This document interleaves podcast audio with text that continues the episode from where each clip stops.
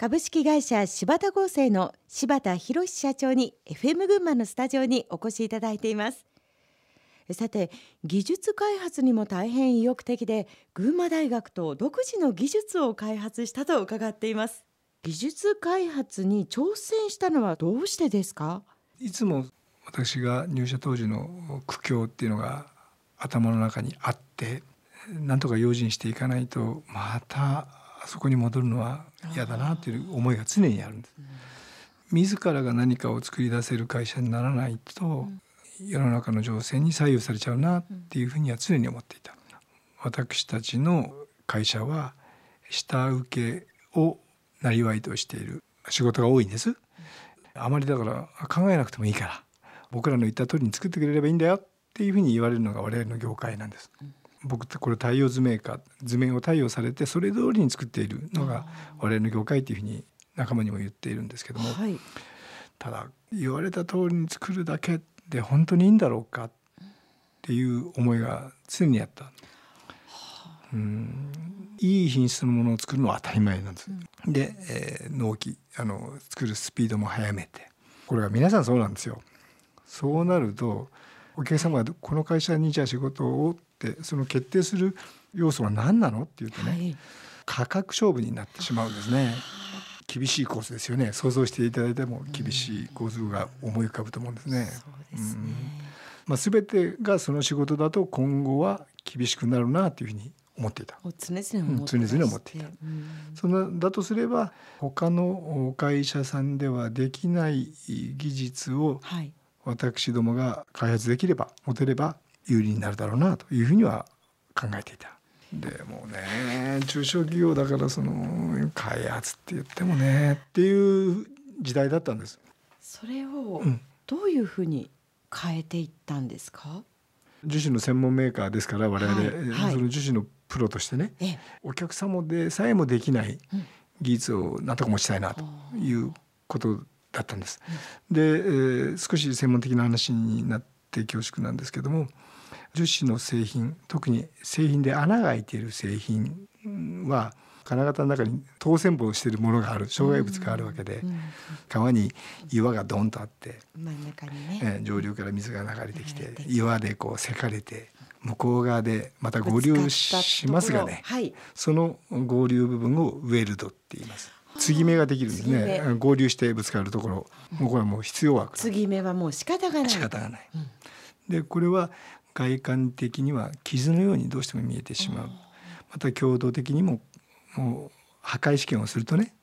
あえてあの壊そうとすると必ずこの弱い部分から割れるんですけどもこれがウェルドのところから割れるようになる、うん、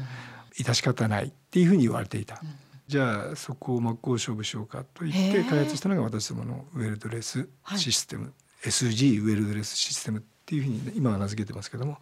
これに挑戦をして我々の社員の仲間が頑張ってくれてどうにか開発することができたっていうことなんです。これ大学との連携というのはどういったところに、うん、あの解析をするとか分析をするとかいうことになると、はい、なかなか私どもの現場の知恵だけでは乗り越えられない問題がありまして群馬大学の先生にお願いをして、はい、あるいは群馬県の産業技術センターの皆さんにご指導いただいてまさに産学官で連携して、うんだから私どもだけでできたなんてとても申し上げられない皆さんの力添えがあってどうにか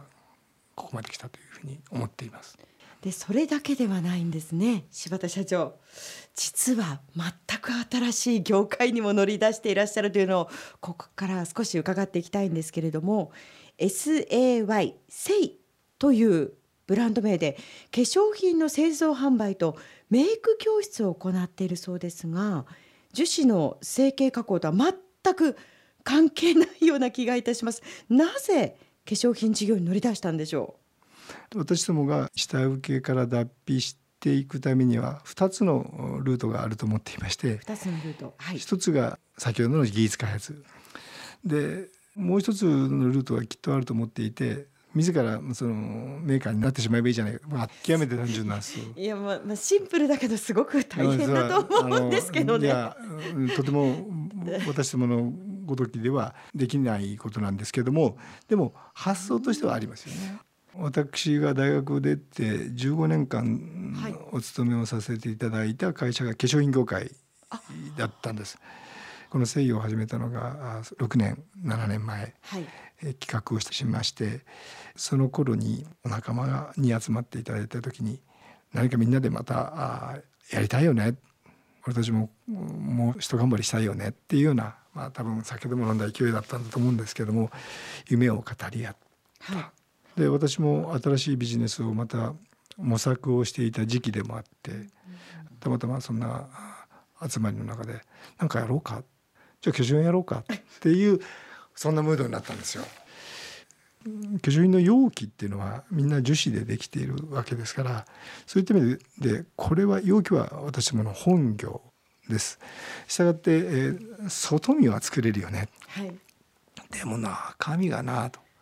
ただ私の前職時代の仲間に中身を作るプロがやっぱりいるわけですよ、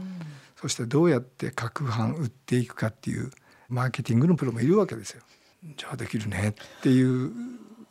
のえがスタートですね。